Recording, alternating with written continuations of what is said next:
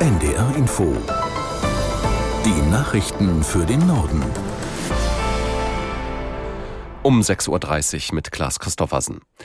In Brüssel endet heute das EU-Gipfeltreffen. Vorrangiges Thema dürfte das Verhältnis der EU zu China sein. Aus der NDR Nachrichtenredaktion Julia Jakob.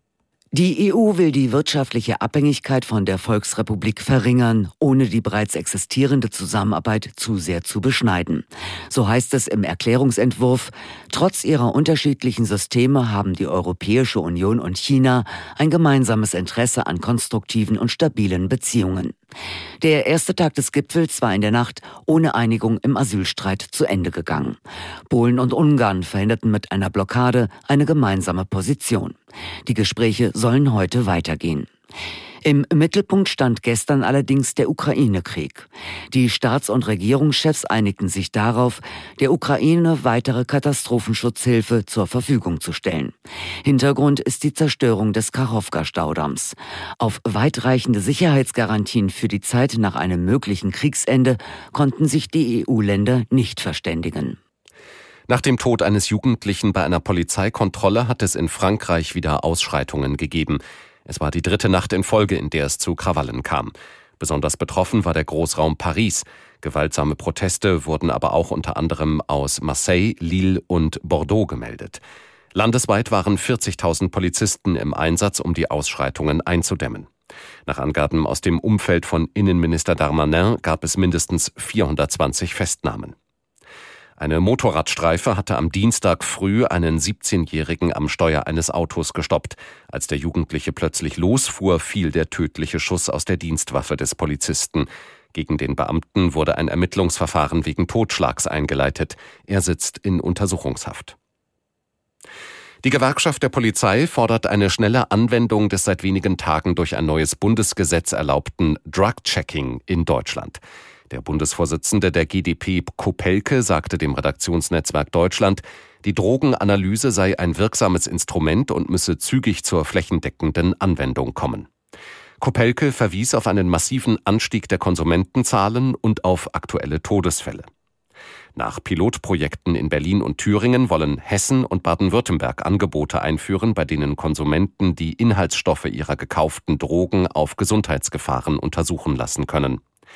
Schleswig-Holstein und Niedersachsen lehnen das ab, Hamburg und Mecklenburg-Vorpommern sind noch unentschieden.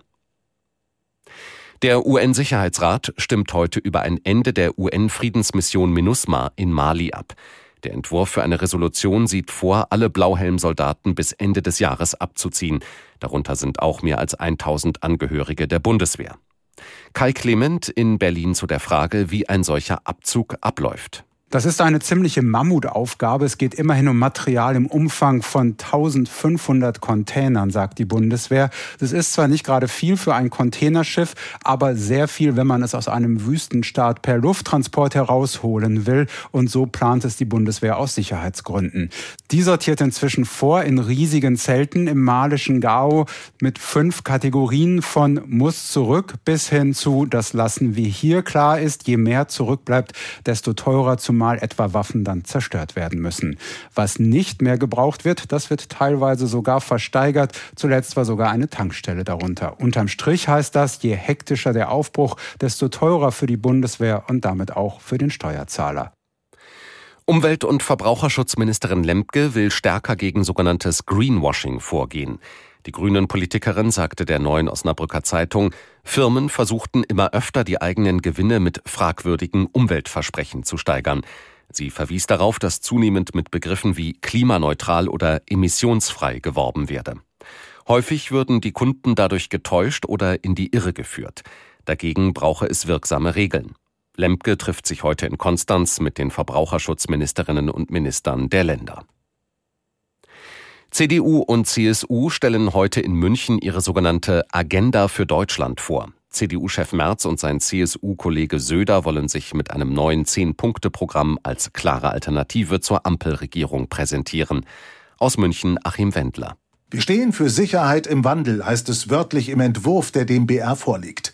Darin unter anderem die Forderung nach sofortiger Ausweisung ausländischer Clankrimineller, nach einer digitalen Fußfessel für Gewalttäter und nach einer Steuersenkung für Gering- und Normalverdiener. Was für Gutverdiener kommt, ist offenbar umstritten in der Union. In der CDU gab es kürzlich den Vorschlag, den Spitzensteuersatz anzuheben. Bayerns Finanzminister Füracker warnt im Münchner Merkur deshalb vor höheren Steuern. Und nicht alle CSUler sind zufrieden mit Friedrich Merz. Dass die Union bundesweit nicht besser dasteht, belastet aus CSU-Sicht den Wahlkampf in Bayern. Deshalb ein Appell von CSU-Spitzenpolitikerin Ilse Aigner. Die Unionsparteien könnten nur gemeinsam stark sein. Das wüssten alle. Und ich gehe davon aus, dass sich alle dran halten. So Aigner wörtlich. Und das waren die Nachrichten.